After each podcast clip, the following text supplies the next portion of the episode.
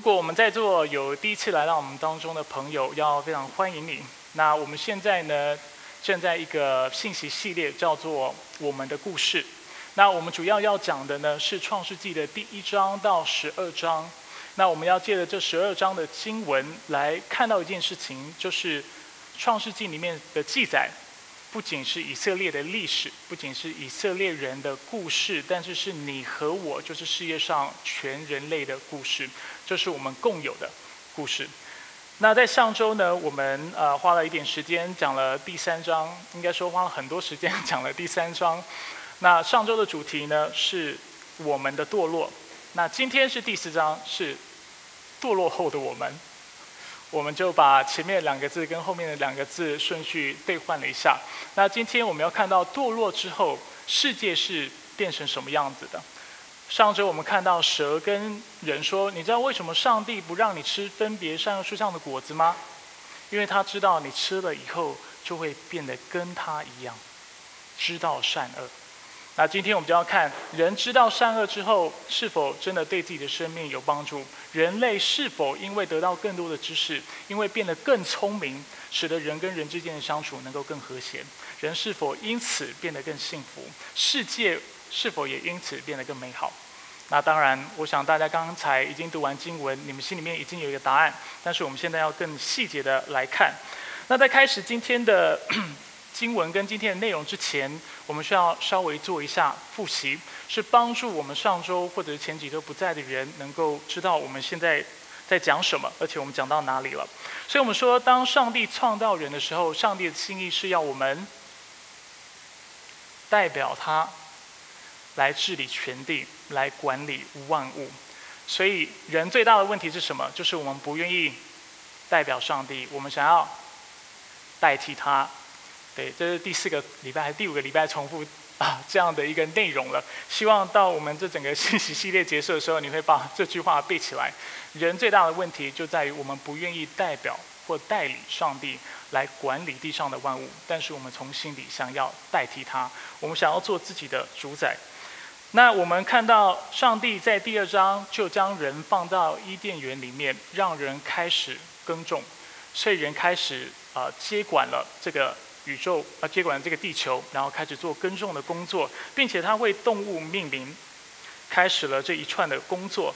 那就在亚当开始进行上帝所赐的使命的时候，我们看到上帝对亚当当时单身的状态，他给了一个非常令人惊讶的评价。他说那个人怎么样？单独一个不好。为什么亚当单独一个不好？因为光靠他一个人，他是无法完成上帝所托付的使命的。上帝的使命是要他生养众多，遍满全地。请问亚当一个人，他是否有办法生养众多？不行，因为他仅是一个男人。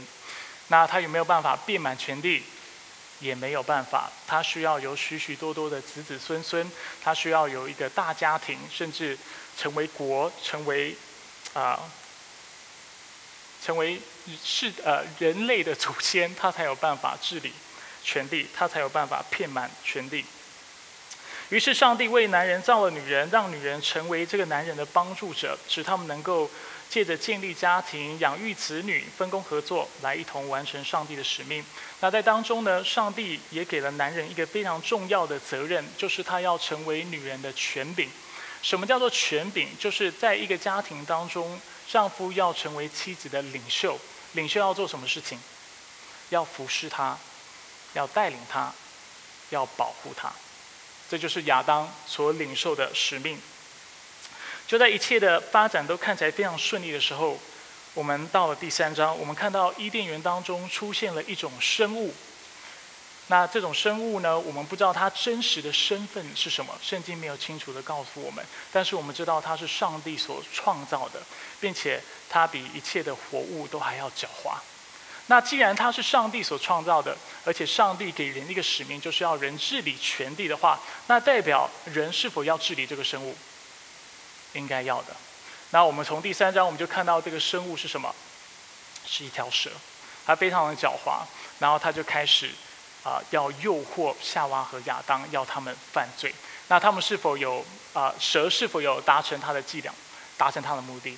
很遗憾的，他达成他的目的。而从从那一刻开始，我们发现上帝的命令，上帝给人类的诫命，就因此不仅完全被违背了，而且完全是啊，人跟人跟人跟万物的关系也因此完全都颠倒过来了。我们看到啊，男人没有扮演带领和守护妻子的工作。对不对？他在工过程当中，他听了他妻子的话，并且陪同妻子一起吃了分别善恶树上的果子。我们看到人没有顺服上帝的律法，但他选择顺服蛇的声音。那人除了违背上帝要他们管理万物的使命之外，亚当和夏娃的罪也为后来的人类和世界带来各样的问题。首先，我们看到人和万物之间的关系遭受了破坏，因为罪，蛇和人之间彼此就从此仇视，而且彼此伤害。地就是土地，也因为人的罪的缘故受到咒诅，所以会长荆棘，会长棘藜，所以妨碍会妨碍人耕种的果效。再来，我们也看到罪破坏了人和人之间的关系，夫妻之间本来应该是互助互爱。互相的补足，互相的扶持，但是我们看到罪的缘故，因此妻子从此在关系当中想要控制自己的丈夫，并且丈夫也想要管辖自己的妻子。那本来上帝的心意是要人彼此帮助来成就他的使命，来管理万物。结果他们做了什么事情？他们被蛇管，而且被蛇管之后，男人跟女人还想要互相管理。他们没有一起合作去管理万物，他们反而想要去管其他的人。而当当我们去观察人类历史的时候，我们也发现人其实都有这个状况。我们与其要跟其他的人类一起配合配搭来一起做管理世界的工作，我们宁可要管别人。我们要成立专制的国家，我们要别人听我们的话，我们要别人为我们效力。那所以我们也看到人跟人之间的关系也因为罪而遭到了破坏。最后，我们也看到罪也破坏了人和上帝之间的关系。那我们知道，因为上帝是圣洁的缘故，而当人犯了罪之后，他只好把人赶出伊甸园。而人也因为被上帝从伊甸园中赶出，他也从此失去了上帝完全的祝福。我再说一次，他从此失去了上帝完全的祝福，但是他并没有完全的失去上帝的祝福。听得懂这个差异吗？我们现在在这个世界上能够存活，世世界仍然有有氧气，能够会下雨，然后有养分，这其实都是上帝的恩典。所以上帝的恩典仍然在这个世界当中，但是人不再能够得到完全的恩典。在伊甸园当中，人跟人、人跟神的关系是非常亲密的，本来是没有距离的。上帝所有的一切，他都愿意赐福给人。但是就在我们跟上帝之间的关系产生了破坏之后，我们不再能够得着上帝完全的恩典，而且我们也失去了永生，因为我们不再能够摘那生命树上的果子下来吃。所以今天呢，我们要从伊甸园这个场景，然后慢慢的把我们的目光放到转移到伊甸园外的场景，因为人被赶走了嘛，所以我们要继续追踪人类的意思历史。看人类离开伊甸园之后，他们的光景又是如何？人类是否能够像蛇所说的，因为吃了分别善恶树上的果子，变得聪明的缘故，所以他们真的跟上帝一样？还是我们看到的世界是一个完全不一样的世界？所以我们看到人，首先我们看到人虽然被逐出伊甸园，但是他们并非因此就完完全的停止了上帝所吩咐的使命。我们第一节就看到亚当和夏娃同房，并且他们生了一个孩子，叫做该隐。那夏娃是怎么给该隐命名的？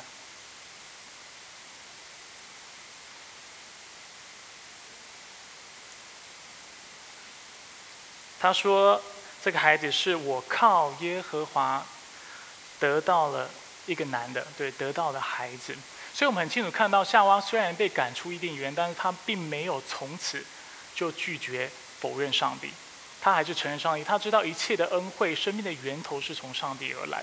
所以当她怀孕生子的时候，她清楚知道，啊，该隐这个孩子是从上帝那里得到的。那为什么该隐叫做该隐呢？因为该隐在原文当中，他的名字跟得就是得到这个字很类近、很相似，所以他就给他的孩子取作该隐。第二节接着告诉我们，夏娃又怀了孕，这次生了谁？该隐的弟弟亚伯。那经文有没有告诉我们亚伯的名字是什么意思？没有。那你有没有因此觉得很纳闷？为什么没有？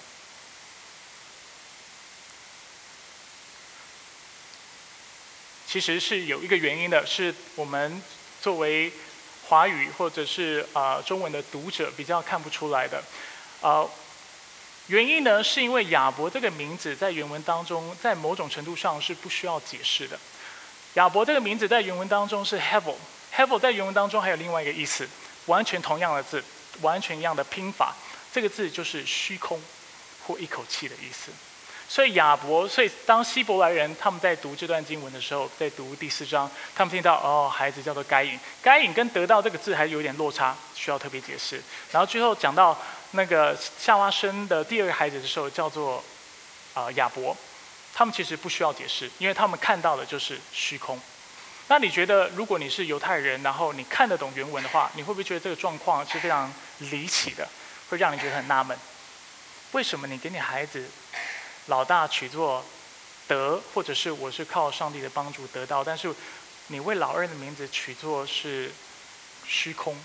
如果我跟你说我有两个孩子，那老大我将他取名叫王主恩，因为我们是靠主的恩典而得到这个孩子，这是只是举例哈。然后第二个儿子呢，王虚空。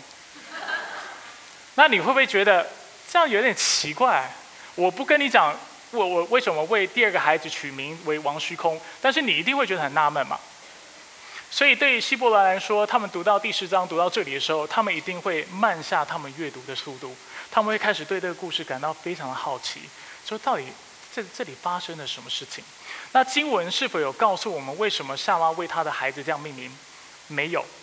但是的确有一个非常有趣的现象，就是亚伯的名字似乎无意间。料中了他的命运。亚伯的生命的确就像一口气一样，是非常短暂的，是虚空的。那我深深为亚伯他的名字还有他的遭遇啊感到同理。那在第二节的后半段呢，作者继续描述该隐和亚伯这两个主要的角色。所以我今天会做的事情是先让你们了解这个故事。大概的内容，然后我会为大家，呃，特别的，就是整理出两个我们需要注意的重点。那从职业来看呢，我们看到亚伯是牧人，而该隐是农夫。那我们就看到有一天呢，该隐和亚伯来到上帝的面前，然后来给上帝献祭。那在继续讨论这个事件之前，我们需要退一步的来讨论献祭这个概念。献祭这个概念很明显的是个宗教用词，是一个宗教行为，这是我们每一个人都能够明白的。但是在圣经当中，为什么人要献祭呢？大家知道为什么吗？我们看下一个投影片，通常就是为了一个这样子的目的，就是为了要亲近上帝，并且确保上帝持续的同在的缘故，所以人会献祭。献祭主要的目的就是如此。如果用更世俗的概念来描述献祭的话，我们可以说献祭主要的目的就是为了确保我们和我们所敬拜的神明之间有一个良好的关系，并且在这个良好的关系之下，他会保守我们，他会祝福我们。所以某种程度上，献祭这个概念是跨宗教而且跨文化的。中国人会烧香拜佛等等。或多或少跟这里所说的概念是很类似的，不过在这里我要特别为大家厘清，基督教的献祭跟其他信仰的献祭的确有一个很大的差异。差异在哪里呢？差异就在于其他信仰当他们献祭的时候，他们主要的目的其实是为了得到神明的祝福，但是基督教不是。基督教献祭最主要的目的，不是为了得到圣神呃神明的祝福或神明所给的平安。基督徒献祭主要的原因，是为了跟上帝建立关系。你会想，这有差吗？差别在哪里？我举个例子，你就明白了。比如说，我们今天交朋友，那交朋友你可以有两种交朋友的啊态度或动机。第一种动机呢，就是你是因为能够从对方那里得着利益，你跟他交朋友；第二种动机呢，就是因为你非常的欣赏他，你喜欢他这个人，所以你跟他做朋友。那你觉得哪一种交交朋友的态度才是比较健康的？因为欣赏他，对不对？因为看重这个人，所以跟他交朋友。同样的，基督徒跟上帝之间的关系也是如此。我们为什么要献祭、要亲近上帝？是因为当我们来到上帝面前的时候，当我们真认识他的时候，我们突然意识到一件非常不可思议的事情，就是原来你真的是那位创造我的主，原来你真的是那掌管万物的主宰。原来你就是那至善至美的神。原来你是如此的荣耀，原来你是如此的美大伟大，原来你是如此的美好。所以我想要认识你，我想要亲近你，不管别人怎么说，我就是要敬拜你。这就是基督徒献祭的态度。那一个好的关系会不会一定带来祝福？如果我跟我朋友很好，他的利益我会不会享受得到？一定会。一个健康的关系，保证我们能够享受到这个关系所带来的祝福。所以我不是说我们跟上帝有蛮好的关系，我们就不会有祝福，会有祝福，而且会有非常非常丰盛的祝福。但是这不是我们亲近上帝、敬拜上帝，或者是我们献祭主要的目的。我们献祭主要的目的是因为我们渴慕来亲近他。所以我们认为其他信仰，当然不是所有的信仰都是这个样子。民间信仰，如果你亲近神只是为了从他那里得到好处的话，基本上这对我们所信仰上帝是一种糟蹋，是一种藐视。基本上我们把它当成神灯里的精灵，我们把它当成我们的佣人，我们把它物化，我们把它工具化，因为就像朋友一样嘛。我跟你交朋友，只是为了要从你身上得到益处的话，基本上我是把你当东西，不是把你当成人。因为你能够帮我完成我的目的，所以我跟你做朋友。很多时候，我们跟上帝的关系，跟很多宗教，他们跟上帝建立关系，也是为了这个目的。他们要的不是因为想要亲近这位神，知道这位神很美好，有何等大的慈爱，但是他亲近神是为了得到好处。这是将上帝工具化，将上帝上帝物化，而这样的一个态度是非常不讨上帝喜悦的。那事实上呢，很多信仰背后主导的动机其实是出于恐惧，但基督教却不是。主导我们敬拜他的原因，是因为他的爱，因为他爱我们，所以我们也将自己的生命，就像今天诗歌所唱的，当作活祭，献上给他。我们一生来爱慕他、亲近他和爱戴他。呃，耶稣基督之所以告诉我们最大的诫命是尽心、尽力、尽意爱着我们上帝，是是有原因的。因为最好报答，就是上帝爱我们的方式，就是爱回去，就是全心的爱他。因为上帝很爱我们，因为上帝爱我们爱到一个程度。将他的独生子赐给我们，为我们死在十字架上的缘故，因为他的爱是如此大的缘故，所以今天我们怎么样报答跟回应这样的爱，就是全心的来爱他。而当我们在献祭的时候，这才是健康正确的观念。回到今天的经文，你想说，哎，讲了这么多，这跟今天的经文有关系吗？有，因为我们今天看到亚伯和该隐他们来到上帝的面前，他们做什么事情？献祭，但是很明显的，有一个人的献祭是被上帝喜悦的，但是另外一个人献祭是上帝不看重的。那很多时候我们觉得，凭什么？对不对？我们也觉得该隐好像也做了他该做的事情呢，为什么上帝不看重？那问题在哪里呢？问题就在于当亚伯献祭的时候，他是将最好的献给神；但是当该隐献祭的时候，他是随便献上的。那从哪里看得出来呢？当我们看今天的经文的时候，在第四节，我们看到亚伯把羊群中头身和羊的脂肪献上。头身跟脂肪这两个词非常重要。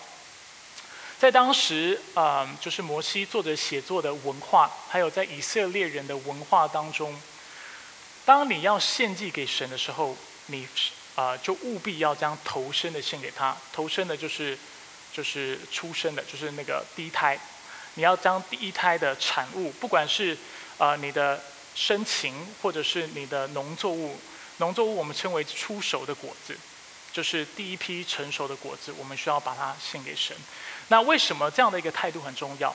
因为这样的态度代表你把上帝当成你生命当中的优先，你先有的，你不是急着把它留下来，留给自己喂饱肚子，满足自己的需要，但是你先有的，首先熟的，你牲畜首胎生下来的，你把它献给神，代表上帝，你是我生命当中的优先。那为什么脂肪很重要？因为在当时的文化当中，脂肪代表是啊一个牲畜当中它最肥。而且最好的部位，所以当啊亚伯将羊的脂肪献给神的时候，他所代表的意思是：上帝，我也要将最好的献给你。所以为什么亚伯的献祭在今天的经文当中，很明显我们看到是讨上帝所喜悦的？原因就在于他把上帝当成优先，并且他把最好的献给上帝。好，那我们要回头看该隐了。该隐是这样子来献祭吗？没有，从经文当中我们看到，他只是把他的农作物当中选了一部分，然后就献上给神。那也许我们会说，这就是一个非常普通的献祭，但事实上这不是。啊，乍看一下是个普通的限制，但事实上它其实是一个怀着恶意的限制献祭。为什么我会这么说呢？这要回到我刚才所说的概念，所说的观念，在当时的文化。当你要献祭给神明的时候，最基本的要求就是把你头身跟你出手的果子献上，这是最基本的。那为什么要将头生献上？我刚才说了，因为你把上帝当成你生命当中的优先。为什么要将羊的脂肪献上？因为这代表上帝是配得你献上最好的。那该隐的态度是这个样子吗？没有。他基本上是不把上帝当上帝看待，他觉得上帝就是，就是能够随便应付的啦。基本上啊，你要我献祭我就献祭，但是我要献给你无所谓，有就好了嘛，你计较什么？很多时候人是带着这样的态度，所以他心里是带着恶意的。他某种程度上是藐视上帝的，因为他认为上帝不需要做他生命当中的优先，上帝也不需要成为他生命当中的重心。他只要有献祭就够了，而这样的态度是非常不讨上帝喜悦的。所以我想这样比较，大家就了解这两个献祭的差异了，是吗？很多人是眼神是空的。对，牧师，你刚才讲了什么？对，刚才我在想，我等一下午餐要吃什么。那当甘隐知道上帝喜爱他的弟弟的祭物，却不中意自己的祭物之后，他非常的愤怒，并且他沉下脸来。希伯来人说“沉下脸来”是什么意思？基本上就是神情很沉重的意思。其实跟中文很像，或者他脸色很难看的意思，或脸色很臭啦。其实我们白话一点就是这个意思。那在这里呢，上帝的反应很有意思。如果我们是上帝的话，我们可能会想要尽快的打圆场。我们会说：“哎呦，好啦好啦，没什么好生气的，下次做更好就好了啊，干嘛那么生气？”或者是如果我们是会溺爱自己孩子的父母，我们会说：“好啦，对不起啦，爸爸不应该这么严厉的。”但是上帝并没有这么做，因为上帝是完全的正直，并且完全的公义的缘故，他清楚的指出该隐的盲点。他让该隐知道：“你为什么生气呢？你为什么沉下脸来呢？你若……”做的对，岂不仰起头来吗？你若做的不对，罪就伏在门前。他想要控制你，你却要制服他。换句话说，上帝很清楚的让该隐知道，我是一个善恶而且是恶分明的上帝。我之所以看重亚伯的祭物，纯粹是因为他做的对。我今天会不看重你的祭物，也是纯粹因为你做的不对。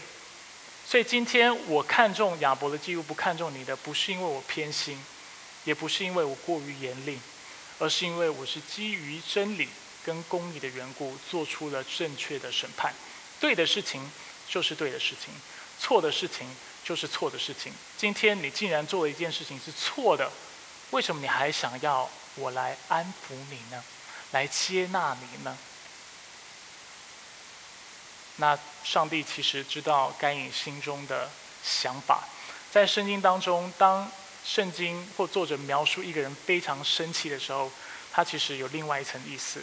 就是这个人接下来要做非常暴力的事情了。这个人接下来可能要做一些伤天害理的事情。那所以上帝怎么样去提醒该隐？他说：“你若做的不对，罪就伏在门前。他想要控制你，你却要制服他。换句话说，你现在的怒气使你距离犯罪其实已经不远了。罪已经就在门前了，你随时会犯罪。我知道你要做什么，但是今天你要来制服他。”他会想控制你，但是你要制服他。在上周我们讲到，呃，夫妻之间的不是上周是是上周，上上周讲到夫妻之间的关系，上周也讲到讲到上帝的咒诅嘛。我们讲到呃是三章十六节，我们看一下下一个投影片。我们看到三章十六节说到妻子必恋慕你的丈夫，他必管辖你。那当时我很快的说，其实在这里。恋慕应该翻成控制。那我今天我们其实还是没有时间去多多解释，但是简单的让大家看一下，基本上控制跟恋慕在原文是同一个字，制服跟管辖在原文是同一个字。那在原文当中，基本上啊，它的语法跟文法最后的几个字，这两个经文是完全一样的。换句话说，解经家在解释在解第三章十六节的时候，他们一开始都是翻成恋慕，所以他们就在想说，所以女人。这是真的哦，解经家都这么说，就是女人会非常爱自己的丈夫，非常爱戴自己的丈夫，爱到不能自拔。但事实事实上，在夫妻关系当中，太太爱到丈夫爱到不能自拔，其实非常少数。哎，我看到一个高中生竟然在摇头，他竟然 这么有远见呢？是是，没有没有，开玩笑了哈。所以呃。那为什么当时很多解经家会这么解释呢？因为的确，许多过去的解经家，他们是处在一个比较大男人主义的社会当中，他们或多或少是将他们的文化价值读进了经文当中，所以他们就说，妻子会啊爱恋丈夫，爱丈夫爱到不行，甚至有人会说，呃，妻子在肉体上的需求是比丈夫大的，这是许多学者说的。那如果你自己，去读注释本，你读到这样的内容，你会觉得啊，好扯啊！真有这种事情。那当然，现在的解经大家呢，普遍都不这么解释了。他们普遍认为控制会是比较好的解释，因为当一个作者在写文章、在写作的时候，通常他用一个字，他的意思会是一样的，会是一致的。他不会突然用同一个字，但是意思转换的。所以很多的解经家都认为，在这里翻成控制是比较好的。所以大家明白我为什么认。说这里翻成控制会比较好，所以妻子会想要控制丈夫，丈夫也会想要非常专制霸权的去管辖自己的妻子。那回到今天的经文呢？今天我们看到最同样的会想要控制人，要操控人，要要要主导人的生命。但是上帝提醒啊，该隐，你却要控制，你要把他制服，而且甚至是不不择手段的要把他制服。把这个罪压下来。那在上帝劝告之后，该隐有听吗？没有。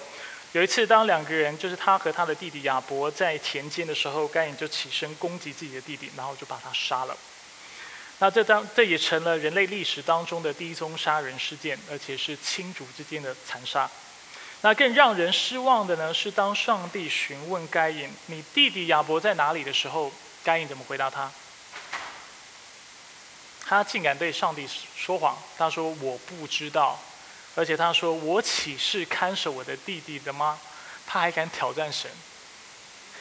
在这里看到人类堕落后，不止婚姻受到了破坏，亲情之间也受到了破坏，而且人的罪比一开始在伊甸园的罪又变得更严重了。当时在伊甸园，当上帝在寻找亚当的时候，他说亚当你在哪里？亚当说：“我在这里。”他说：“你为什么躲起来？”他就诚实说：“因为我赤身裸体，所以我躲起来，因为我害怕。”亚当至少诚实。在这里呢，同样的，上帝问该隐：“你的弟弟亚伯呢？”他竟然说：“我不知道。”当着上帝的脸就撒谎说：“我不知道。”并且他说：“我岂是看守我弟弟的吗？我是我弟弟的管家吗？我是他的牧者吗？”其实挑衅的味道意味蛮重的，因为他甚至在挑挑战上帝：“你不是才是我弟弟的牧者吗？你不是才是那看守他的人吗？你问我他去哪里，真的是罪该万死。所以我们看到在这里呢，啊，人的罪，该隐的罪，彻底的干犯了上帝的两大诫命，最重要的诫命，就是诫命的总纲。第一就是要爱神，尽心尽力尽意爱主你的上帝。他有爱神吗？没有。第二就是爱人如己，他有爱自己的弟弟吗？作为兄长，他有没有责任去知道他弟弟去哪里，然后去看顾他的弟弟？他有这个责任，但是他没有，因为他是一个自私的人，并且他被罪蒙蔽了他的双眼。好，在解经的部分，我们今天就停在这里，因为再解下去的话，就会经文会太长。我们要开始来思考，上帝借着这段这段经文要教导我们什么样的功课？我们先看第一个功课。第一个功课就是，首先我们要知道一件事情，就是积累知识不如敬畏上帝。知识的积累比不上人对上帝的敬畏。那今天讲到一开始问的一个问题，在亚当和夏娃吃了分别善恶树上的果子之后，按理来说，他们因为知道善恶，他们变得更聪明了嘛？应该能够改，让他们的生命变得更美好，让世界变得更美好。但是事实是否如此？答案是否定。接着，该隐和亚伯，我们看到在吃了分别善恶树上的果子之后，世界上基本上出现了两种人，或出现了两种状态。一种呢是有一种人会为自己的良心跟他的认知负责。另外一种是不会为自己的良心和认知负责，或者我们会说一个状态就是一个人会为自己的良知负责，另外一个人不会。那在今天的经文当中，很明显的，我们看到谁会为自己的良知负责？亚伯。谁没有为自己的良知负责？该隐。两个人都变聪明了，两个人都吃了分别善恶树上的果子，两个人都知道善也知道恶了。但是很明显的，两个人却做出截然不同的决定。他们两个人是否都知道？献祭的要求是什么？什么是正确的献祭方式？两个人其实都知道，但是我们看到亚伯，他就选择他就全心的来献祭，但是该隐有吗？没有，他选择敷衍上帝，他选择随意的向上帝来献祭。当上帝来指责该隐之后，该隐知不知道他错了？被上帝指责之后，该隐知不知道他错了？他当然知道他错了。那他有没有因此悔改？没有，他没有因此就啊消消灭他的怒气，消灭他嫉妒的情绪，没有，他没有因此就爱他自己的弟弟，没有，他仍旧刚硬着自己的心，恨的心，硬着自己的景象，把他弟弟杀了。所以在过去，我常常提醒弟兄姐妹，很多时候我们以为，当人累积知识以后，当我们人变得更聪明之后，世界就会变得更美好，人跟人之间的关系就会变得更和谐，我们心灵就会变得更满足。但是我常常提醒提提醒弟兄姐妹，你的知识不会救不了你。如果你的心没有改变，如果我们的心、我们的生命没有改变的话，如果我们的品性没有提升的话，我们的人格不是正直的话，我们有再多的知识都是没有用的，甚至我们的知识会。造成世界跟造成人际关系当中更大的伤害。大家都看后宫剧吗？对吧？他们是知道很多事情的人，很聪明的人，但是他们有因此让后宫变得更和谐吗？没有，对不对？大家斗争斗得越来越厉害，而且彼此伤害的方式越来越惨重，而且。大家到最后是要一命致死，你知道吗？你做的计划跟你做的盘算，一定要一口气把这个人斗下来，你这样子才能够往上爬。我我其实没没有看很多后宫剧啊，大概的状况是这个样子。我的意思是什么？我们常常陷入现代主义的这个谎言当中，就是当科技越来越进步，人的知识越来越多，人越来越聪明的时候，世界就会变得更美好。很大的谎言，因为人一。比起几千年前，我们有没有更多的智慧？有，我们的科技有没有更发达？有，技术、医疗等等，都更多了。而且我们变成一个过去是工业的社会，现在已经是一个甚至 AI 智能社会，呃呃智能智慧的一个呃智能的一个社会。但是我们并没有因此社会变得更和谐。人跟人之间还是一样，非常多的斗争，非常多的欺骗，非常多的不信任。人和世界当中，我们继续制造各式各样的污染，为了自己的利益，我们造成环境的破坏，而且我们心里面有一个很大的空洞，是科技跟知识无法补足的。所以我们的盼望在哪里？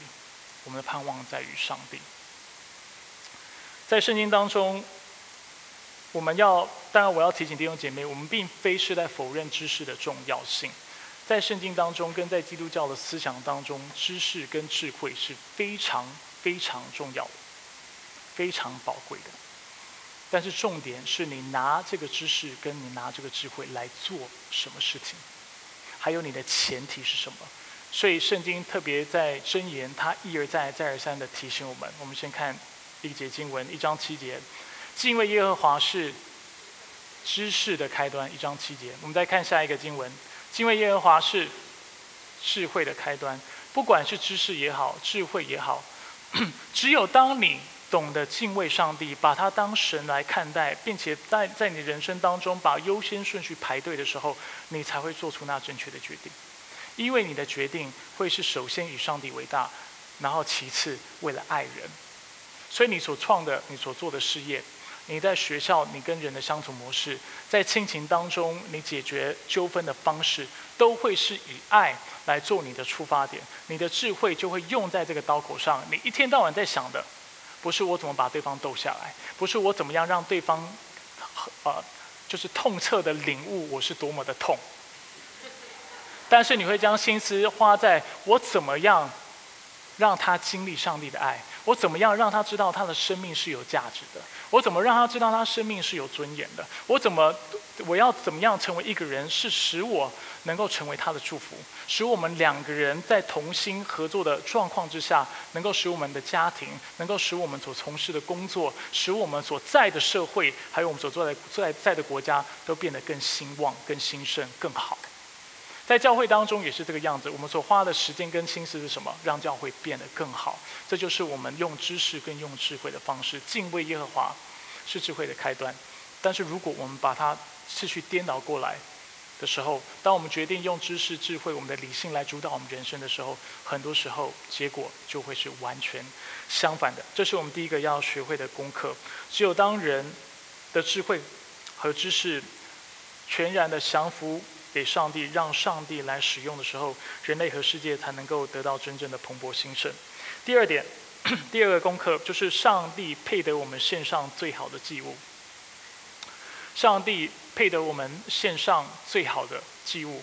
也许你对这样的说法会感到很纳闷，就是献祭不是旧约才需要做的事情吗？难道基督徒现在还需要宰牛、宰羊的来向上帝献祭吗？首先，我们必须说，某个层面来说，今天今天的基督徒是不用献祭了。仔细听我讲，听我讲完。因为耶稣基督已经为我们成了祭物，死在十字架上，他就是那被宰杀的羔羊。在今天讲到的时候，我提到献祭主要的目的是为了什么？亲近上帝，接近上帝，并且停留在他的同在当中。对不对？持续的停留在他的同在当中。基本上，当我们基督徒相信耶稣基督，并且相信他在十字架上为我们罪而死的那一刻，这个献祭已经完成了。因为耶稣基督在十字架上所做的工作，而且我们接受他在十字架上为我们所做的代赎，他就是那个祭物，被宰的羔羊。因为我们相信他的缘故，今天我们就得以与上帝亲近，得以与他和好。并且我们会永远的在他的同在当中，因为他的圣灵会在我们的里面，而且我们会得到他所有的祝福。因为从今以后，我们的名字叫做上帝的子女，我们叫做上帝的后嗣。啊，没有意思，呃，对，上帝的后嗣。所以，上帝一切的产业，他一切的祝福，都将归我们所有。这是保证的事情，这是确定的事情。因此，希伯来书也告诉我们，当基督献了一次永远有效的赎罪祭，呃，PowerPoint 帮我放下一页好不好？当基督献了一次永远的赎罪祭，就坐在上帝的右边，因为他仅止一次献祭，就使那些得以成圣的人永远完全。这些罪过既已蒙赦免，就不用再为罪献祭了。所以某种程度上，献祭是完成了。今天作为基督徒，我们不再需要靠自己的努力，靠自己的才干。来得着上帝的喜悦，因为我们相信耶稣基督的那一刻，这一切就已经完成了。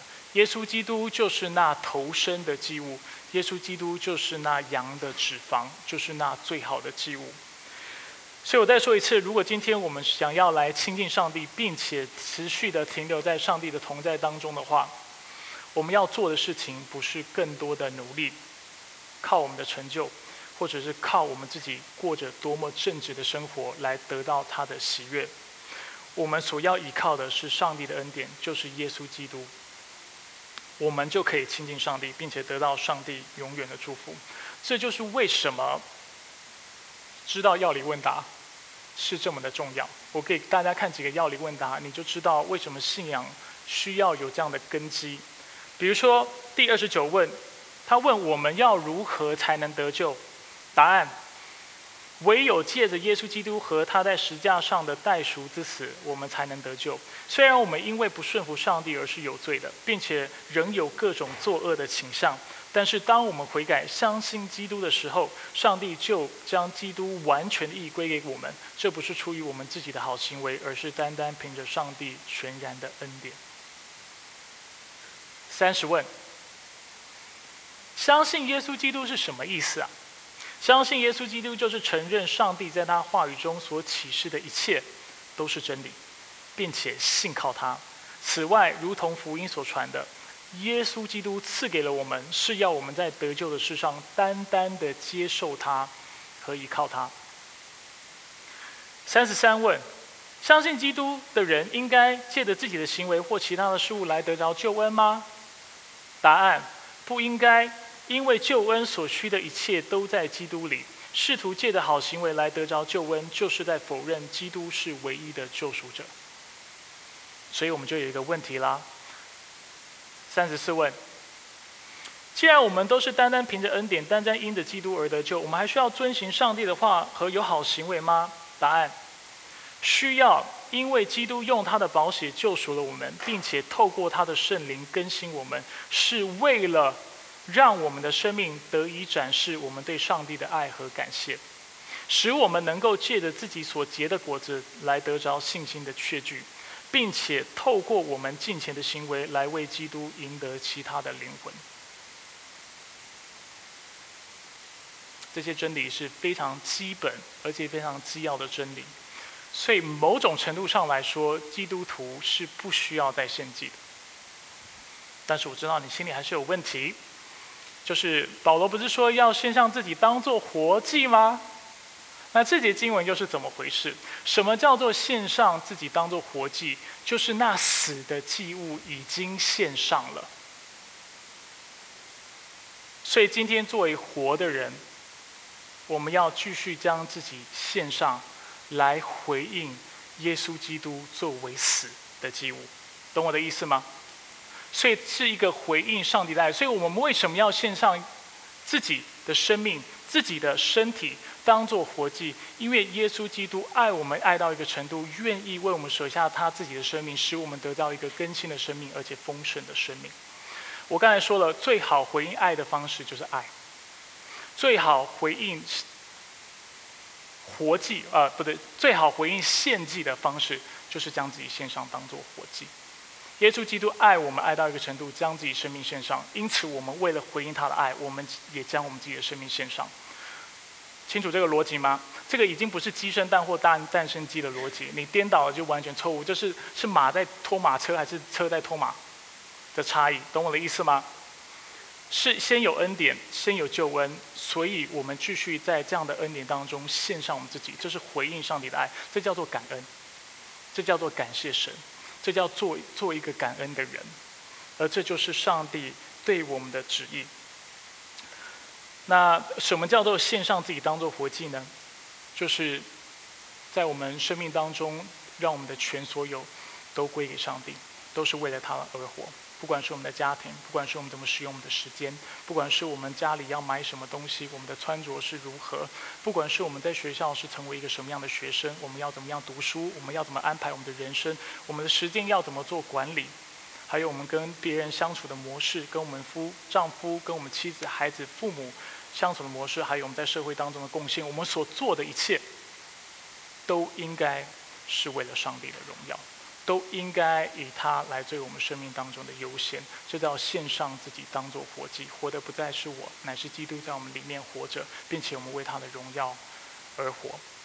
最后，我们用一个故事故事做结束。好，大家都知道，在教会当中有十一奉献，对不对？像我们等一下就会收十一奉献。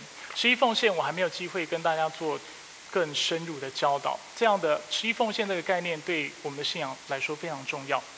如果你是基督徒，我鼓励你现在就要开始操练十一奉献，甚至我们会说十一奉献是那最基本的奉献数量数目。当然，我奉献是不是只能奉献给教会？是不是能够奉献给别人？奉献给别的机构？这以后我们再来谈。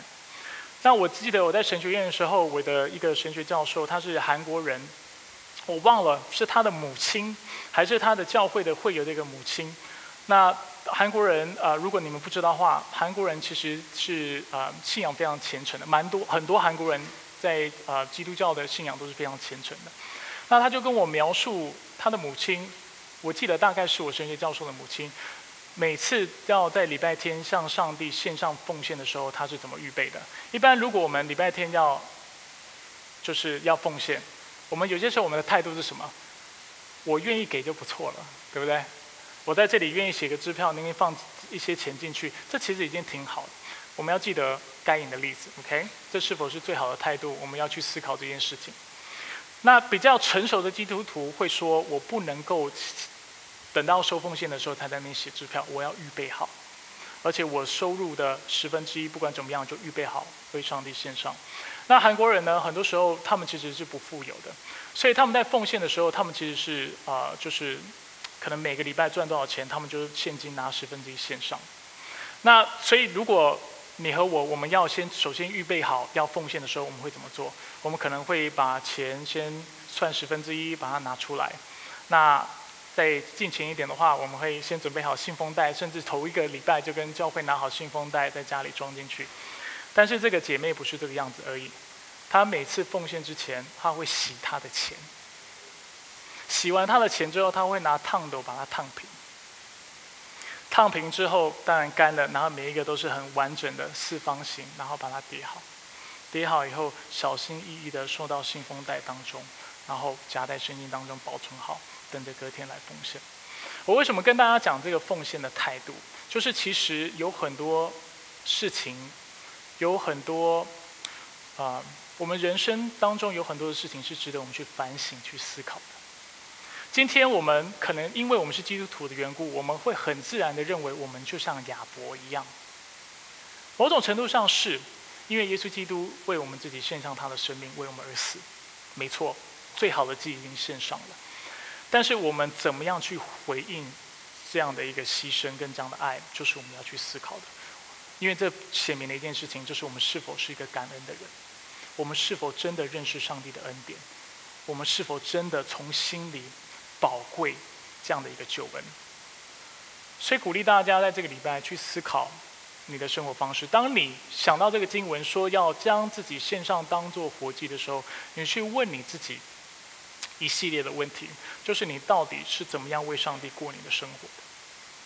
你可以从教会聚会开始，早上你是几点来聚会的？我知道这么说有点沉重，我不是要故意去数落任何人。我在提醒大家，也在提醒我自己，因为我们每一个人都要为上帝来牺牲奉献，来回应他的爱。我们是几点来聚会的？还有我们早上敬拜的时候，我们是什么态度？我们是参与在敬拜当中，还是我们是当个旁观旁观者在看带敬拜的人？不好意思，发音不标准。